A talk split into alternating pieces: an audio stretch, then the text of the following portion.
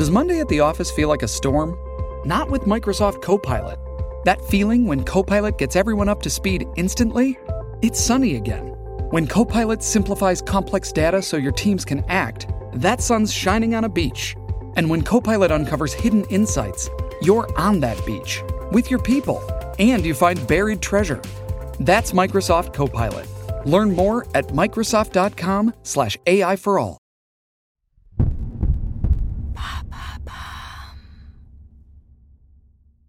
Qu'est-ce que le gène sauteur TOB? Merci d'avoir posé la question.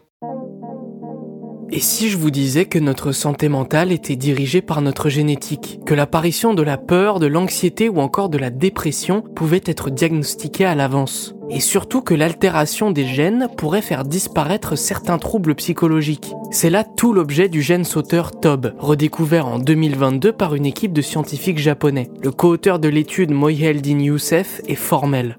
La présence de ce gène contribue à la résistance au stress et s'il est supprimé, on observe une augmentation de la dépression, de la peur et de l'anxiété. C'est quoi un gène sauteur exactement?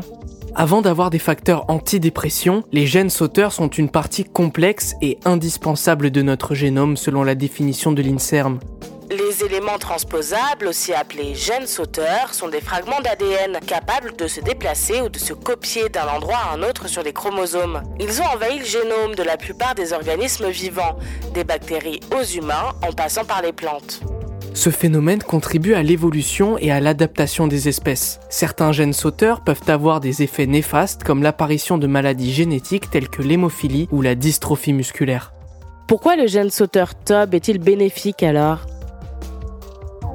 Parce qu'il préserve ses hôtes de symptômes anxieux et dépressifs. Pour leur étude, les scientifiques de l'université d'Okinawa ont exposé deux souris à des situations de stress aigu. L'une était dotée du gène sauteur TOB et l'autre pas. Lorsqu'elle fut forcée de nager dans un seau d'eau, la première s'est débattue de toutes ses forces. La deuxième s'est contentée de flotter, ce que les chercheurs assimilent comme étant un symptôme de dépression. Ce phénomène s'expliquerait par la modification de la connectivité entre deux endroits clés qui régulent normalement la résistance du cerveau au stress et le cortex préfrontal. Sans le gène sauteur, les neurones de l'hippocampe présentent une excitation accrue et une inhibition réduite, ce qui aurait un impact sur le comportement des souris. Une dépression est, bien entendu, due à des traumatismes extérieurs. En revanche, la faculté de s'en détacher serait génétique. Le groupe de scientifiques japonais en a donc conclu que le gène sauteur présent dans l'hippocampe supprimait la peur et la dépression.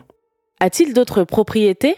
Sans en donner les détails, les scientifiques de l'université d'Okinawa expliquent que la suppression du gène TOP chez les souris affectait d'autres gènes et protéines, ce qui suggère que le gène présente de multiples impacts directs et indirects sur le corps humain. Quoi qu'il en soit, la découverte de son rôle dans la régulation de la peur, de la dépression et de l'anxiété pourrait faciliter le développement de traitements contre ces pathologies. Voilà ce qu'est le gène sauteur TOB. Maintenant, vous savez. Un épisode écrit et réalisé par Samuel Lombroso. Ce podcast est disponible sur toutes les plateformes audio et si cet épisode vous a plu, vous pouvez également laisser des commentaires ou des étoiles sur vos applis de podcast préférés.